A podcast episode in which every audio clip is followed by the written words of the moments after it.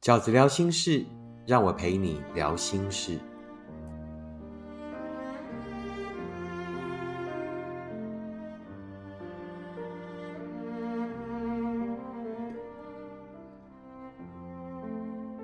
大家好，我是饺子。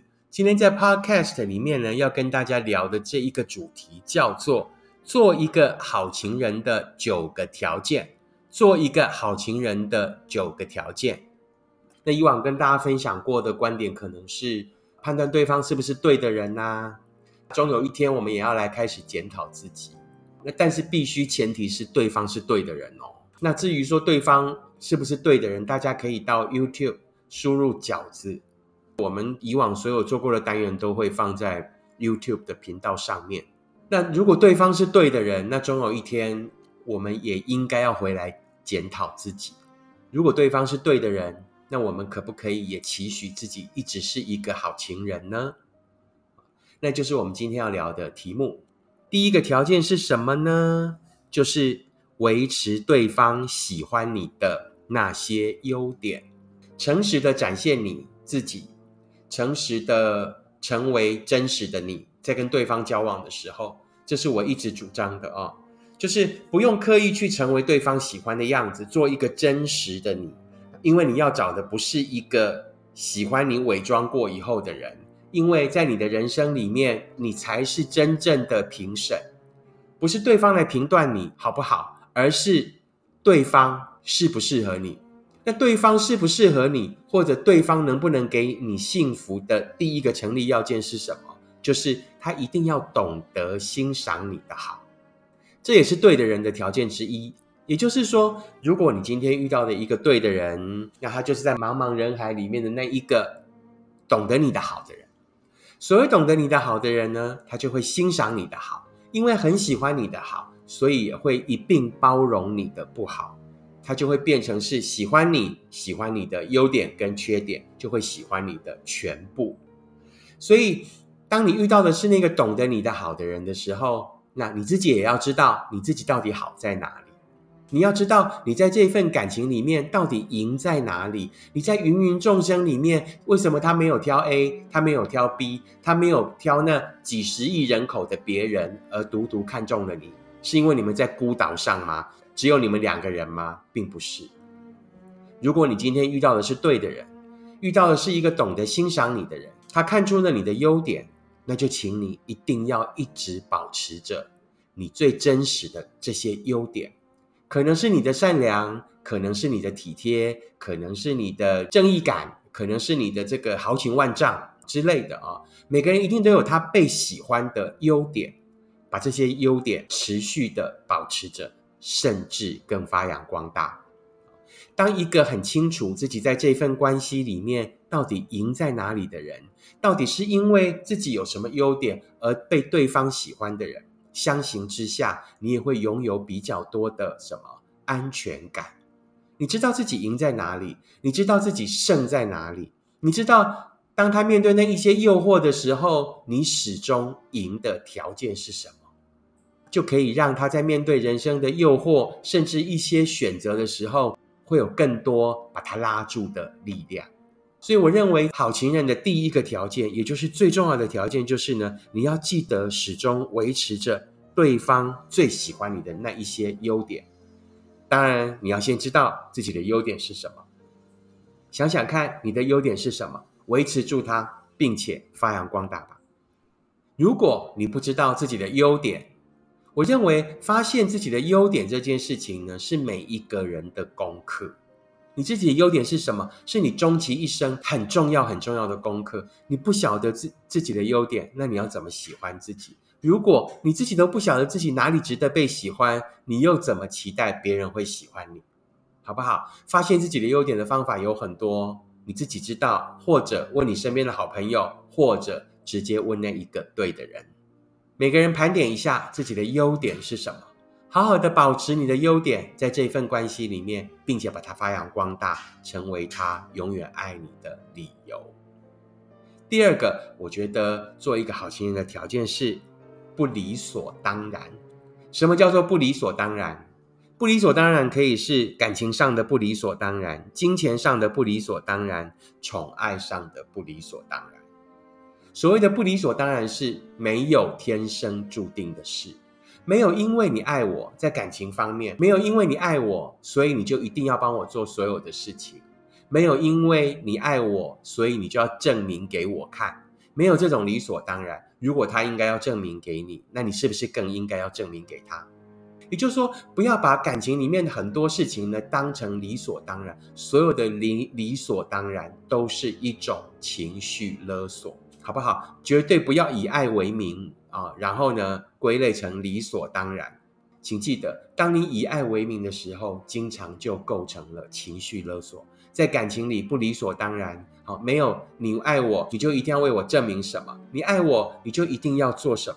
在金钱上也没有理所当然，不是因为你爱我，你就要照顾我，你就要养我，你就应该要怎么样啊？所有的关系都是互相的，尤其是宠爱更不应该理所当然。不要呢，因为对方对你好，就觉得对方应该要对你更好，或者呢，你以前对我这么好，你接接下来就一定要更好。没有，随时检讨关系里面的这个彼此的一个均衡的关系，不单单只是。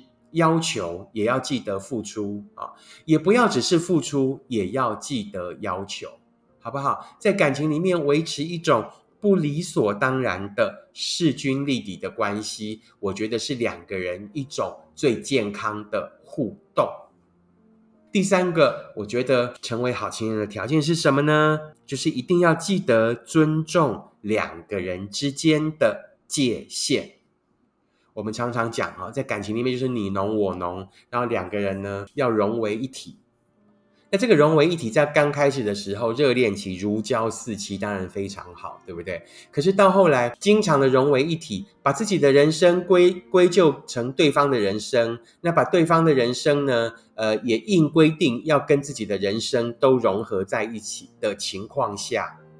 最真实的状况就是呢，造成彼此的负担跟彼此的压力。请记得，在融洽的关系也要记得画出界限。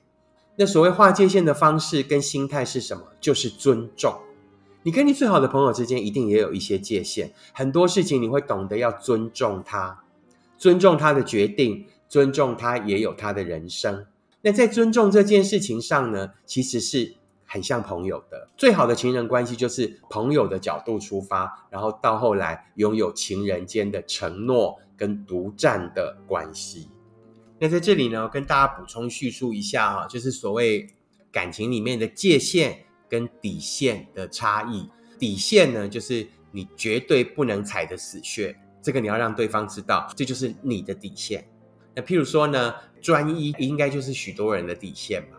就是如果你在这份感情里面不能专一，那你就是踩到我的底线了。你只要发现你让我发现你偷吃或者怎么样啊，私下约炮，那这个我一定分手。这个底线一定要让对方知道啊，就会让对方呢，因为在乎这一份感情，因为呢怕被你知道，那于是一定会怎么样的时候呢，就会产生某一种拉扯的力量。你要让对方知道你的底线是什么。那在这一份底线之外的时候呢？其实我觉得大多数的呃事情，在两个人的世界里面都是属于界限，啊，也就是说，他做这件事情呢，可能你不满意，可能不符合你的要求，但是这是他的人生，你要尊重他啊。举例来讲，那有的人，譬如说抽烟，是不是你的底线啊？如果对方抽烟这件事情，你就是没有办法忍受一个有烟味的人。那这件事情就是你的底线，所以呢，你就不要去认识一个这个会抽烟的人啊，你就不要，对不对啊？但是如果你觉得抽烟是不好的习惯，那但是呢，好像也不至于是到你底线的时候，那对方还是要抽烟，你当然为了他的健康，你会希望他不要抽烟，但他如果坚持还是要抽，他只要不要让你抽到二手烟，那这是他的界限，你要尊重他，这就是底线跟界限的差别。那在两个人的世界里面，要懂得尊重那一条界限，设出你的底线，而尊重那一条界限。尊重对方也有他自己的人生，尊重对方也可以做他自己的决定。尊重对方，在他某一些不影响到你们感情的私领域里面的时候呢，也可以做所有他想做的事情。请记得那个前提，当然就是所谓不影响你们两个人的感情，但是也不要无限扩张所谓这个两个人的感情这几个字。大多数会影响到你们两个人之间感情的东西，可能跟这个专一有关，可能跟避嫌有关，可能跟沟通的习惯有关。除了这个以外，我觉得大多数的领域呢，都是可以划界限的。好，那当然你在一份关系里面也可以有你的底线。当对方呢不触及你的底线的时候，你都可以把它归类成界限。请记得，对方也跟你一样拥有一个独立的人生，他也有他的梦想想去完成，他也可以做属于他自己可以承担的那个领域里面的决定。他可以有他正常的朋友关系，他可以花一点时间在他自己有兴趣的事情上面，他不一定要把所有的时间都给你，这是一种尊重啊。请记得，当你越懂得尊重别人的时候，别人也会越懂得尊重你。这就是我认为的好情人的第三个条件，就是要懂得尊重两个人之间的界限。好情人的第四个条件，我觉得非常重要的哈，在一份关系里面很重要很重要的一个条件，就是呢，一定要懂得避嫌。我们刚才第三点谈过尊重，那当然尊重，我们就会尊重对方的很多社交行为，尊重对方的交友圈，尊重对方的某一些决定。但是，请记得避嫌。那当然，相对的，那对方要懂得避嫌。在一个两个人的关系里面的时候，非常重要的就是专一。但是，你要对方如何信任你的专一，就是你的一个最基本的态度，就是你一定要懂得避嫌。已经在交往的人，你就不要跟女性单独相处；已经在跟对方交往的人，你就不要再跟异性呢，在私领域里面有太多的时间聊天。这个要懂得避嫌。那避嫌的话，可能是不参与，或者是呢，让对方也一起参加。好，这个避嫌，我也觉得是成为好情人的条件里面非常重要的一点。那好情人的第五个条件呢，我认为就是呢，要保持流畅的沟通管道。那每一对恋人们。都一定有自己沟通的方式。如果彼此都是对的人，那你们应该在沟通这件事情上呢是没有太大的问题的。那每一组恋人们都有他们自己沟通的方法，不同的场域、习惯的气氛，跟这个到后来形成默契的沟通方式。那记得，不管在人生的任何阶段，都要维持那一个沟通的模式，不要因为最近比较忙，然后呢就开始不沟通。不要因为在一起呢，习惯了很多事情呢，就开始习惯觉得对方一定也知道。很多很多两个人之间的距离都是因为停止沟通而开始的。很多很多两个人之间那一个隐形的围墙，就是从不沟通开始的。你可以是那一个主动然后沟通的人。你们两个在什么样的情况下沟通是最舒服的？而且是最有效率的，啊，这就是每一对恋人们每一步走过的积累，每一步走过所养成的习惯。做一个好情人的第六个条件是什么？维持两个人一起去做某些事的习惯，尽量培养跟你的恋人在生活里会去做的几件事。那这个几件事情也可以只是一件事情或什么。都可以，但是一定要有一些事情是两个人习惯一起去做的。两个人都喜欢逛街，那就一起去逛街；两个人都喜欢爬山，就一起去爬山；两个人喜欢露营，就一起去露营；两个人一喜欢一起坐下来喝点小酒，就永远维持这样的习惯。那一件习惯本身是美好的，那一件习惯呢，本身是有许多的过程跟细节的。好，比如说啊，两个人喜欢呢，每一年可能一起出去旅行三次。这个也都是非常好的习惯，就是说你在那一些过程里面可以培养、可以积累出更多的呃两个人交往的经验值，两个人的分享，两个人在人生经历里面的许多共同记忆。我觉得这都是对于一份感情的积累、一份爱情的沉淀会有很大的帮助。请记得，喜欢是天生的。可是幸福是积累出来的，喜欢是直觉。可是为什么后来那一些直觉还可以经得起那一些诱惑，还可以经得起外围的那一些挑战，还可以在面对人生许多不同的阶段的重大决定的时候，还依然愿意选择对方，还愿意在那些风风雨雨里面选择站在彼此身旁。那个理由就是我喜欢过往跟你那一些积累的遭遇，我们彼此记得彼此的好，我们记得在人生的某一些阶段那一些很珍贵的，甚至千金难买的一起走过，那就是所谓情感的积累。只有积累以后的情感才会变成幸福，才经得起真实人生的挑战。作为一个好情人的第七个条件是什么？就是在需要的时候陪伴而不干涉，好，在需要的时候陪伴而不干涉。那在需要的时候，那当然状况就很多了啊。当然，我们有时候都会开放一个空间，就是希望得到对方的建议，或者人生在面对一些脆弱、软弱的时刻，那这就是所谓的彼此扶持。那人生大多数的彼此扶持，请记得。对方其实真正需要的是倾听，是你的陪伴，而不一定是你的下指导期，而不一定是你的严重干涉，好不好？好，就说记得记得，好，就跟呃大家可能喜欢看饺子的书一样，饺子的书里面也从来不应不直接规定，就是说啊你应该怎么做啊，或者呢，呃呃什么样是对的，什么样是错的。其实对我来讲，人生没有对错，只有选择。也就是说，我们可能可以给对方一些呃，我们觉得比较好的建议，但是最后那个做决定的人，请记得，那是他的人生决定权还是在他，并不因为他后来没有照你做，于是他就是错的。这也就是饺子在我的这个最近的新书《一个人你也要活得晴空万里》的第一篇序言写的。其实我想当的就只是一个说出我的建议的朋友。那我希望我可以让大家理解的立场是：哎，好像觉得被聆听了，好像觉得有人懂你，但最后你才是那一个自己做出决定的人。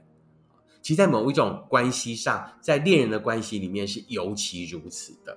请记得，就当那一个聆听的、了解的、陪伴的角色，希望给对方的是一个温暖的依靠。而不是一种严厉的指导，甚至啊，到后来让对方呢更没有自信，甚至到后来呢会让对方觉得跟你在一起是越来越有压力。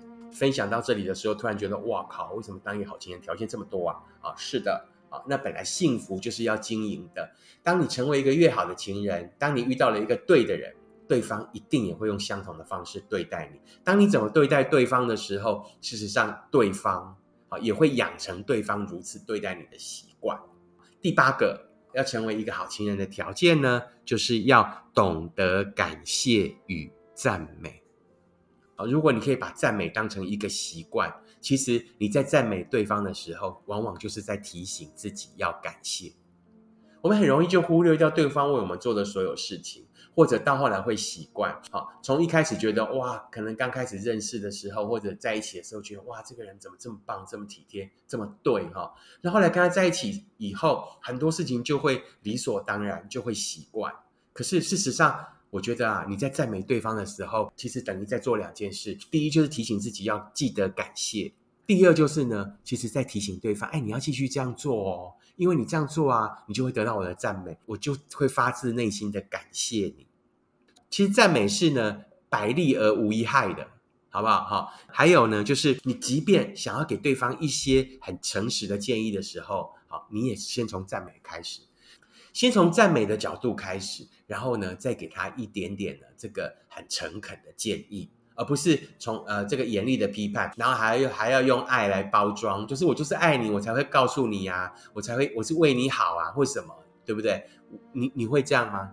当对方一直跟你说我是为你好，然后给你这个八百个批判、八百个建议的时候，你会变得更好吗？不会，你可能呢一次两次会，可是到后来呢就会变成一个压力，然后甚至到后来会变成说，那我就不要了，好，那我就不要那么好了，反正呢你永远好还要更好。对不对？如果我们都会对对方有这样的感觉，那为什么我们自己要这么做？明白我的意思吗？好，在两个人相爱关系里面，你看所有那一些可以携手到老的恋侣们，他们其实是很懂得赞美对方的。他们呢，往往在那个赞美的过程里面呢，是更清楚了对方的价值，然后呢，更确定了对对方的感谢。最后一个。成为好情人的条件是什么呢？就是要愿意同理心。什么叫做愿意同理心？其实就是体谅与包容。那我们经常很容易在很愤怒的时候，就会变得很残忍，然后我们就会觉得说：“我做那么多，为什么你连这个都不行？”那什么叫做愿意同理心？事实上，就是我觉得在两个人的世界里面养成三个习惯，尤其是在你很愤怒的时候，这三个习惯就很重要。第一呢，就是体谅对方的无心之过，就是在你很愤怒的时候，先提醒自己，这是不是对方故意的？那想想这个人其实平常对你是怎么样的？如果他平常对你是不错的，那这件事情他也不是故意的，那可不可以体谅他一次？可不可以呢原谅他这次？第二呢，就是愿意设身处地为对方想的转念练习。什么叫做转念的练习呢？当这件事情啊，可能在愤怒的时候很难啊，在愤怒的时候永远很难设身处地。但是在冷静下来的时候，在争吵过后，在愤怒过后，在那个对对方很严厉的看待跟指责过后，我们愿不愿意冷静下来，设身处地的为对方想一下？如果你是他，你在那样的局面下，你会不会也有可能会那样？好，那第三个角度去思考的就是呢，那想想看，在两个人走了这么长的一段路里面，自己是不是其实也被对方包容着？自己是不是在这段关系里面也已经长久下来，对方也在包容着我，好不好？就是从这三个角度去呃冷静的思考，也就是去完成饺子认为的好情人的第九个条件，也就是最后一个条件，愿意同理心。那同理心就是三个角度：第一，可不可以体谅对方的无心之过；第二，愿不愿意设身处地为对方想的转念练习；第三。自己是不是也正在被这样包容着呢？好，我们很快的来复习一次哈。就今天我跟大家分享的，我觉得要成为好情人的九个条件。第一，要维持对方喜欢你的那一些优点，记得对方喜欢你的理由，并且把它发扬光大，成为后来这一份感情里面最迷人的、最独特的拉力，好不好？第二呢，不理所当然。不在感感情上理所当然，不在金钱上理所当然，不在对方对你的好上面理所当然。第三，尊重两个人之间的界限。当你越懂得尊重对方，对方也就会越懂得尊重你。第四，要懂得避嫌，专一是一份感情里面成立最基本的条件。第五，保持流畅的沟通管道，啊，说出你的感受，也聆听对方的感受。第六。维持两个人一起去做某些事的习惯，让喜欢这件事情呢，到后来变成幸福的积累。第七，在需要的时候陪伴而不干涉。第八，要懂得感谢与赞美。第九，愿意同理心。这就是饺子在今天的这个 podcast 里面要跟大家分享的，做一个好情人的九个条件。我最后还是要再重新再这个提醒大家一次哦，去做到这九个条件的前提，就是对方一定要是一个对的人哦。如果对方是一个对的人，那你好好的做到这九件事情，那我相信对方也一定会这个同等的互相以待哦。那这份感情的经营呢，我觉得就会渐入佳境，就会越来越好，就可以把当时呢很直觉的喜欢变成后来呢。这个闪耀的幸福，但如果对方不是对的人啊，你你你做这完成这九个条件呢，那我觉得就会是时间上很重大的浪费。这个是我最后要再强调一次的。那祝福所有的人，如果你已经遇到了对的人，那就让我们好好的来完成这九个任务。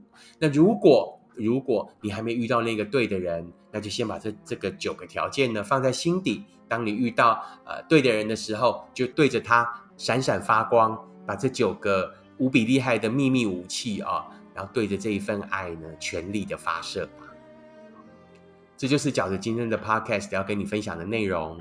如果你喜欢我的 podcast，请你订阅，请你跟你的朋友分享。如果你喜欢饺子的观点，也欢迎你支持饺子二零二一年的新书《一个人你也要活得晴空万里》啊，目前在各大排行榜上都可以买到。谢谢你们的收听，那我们下次 Podcast 见。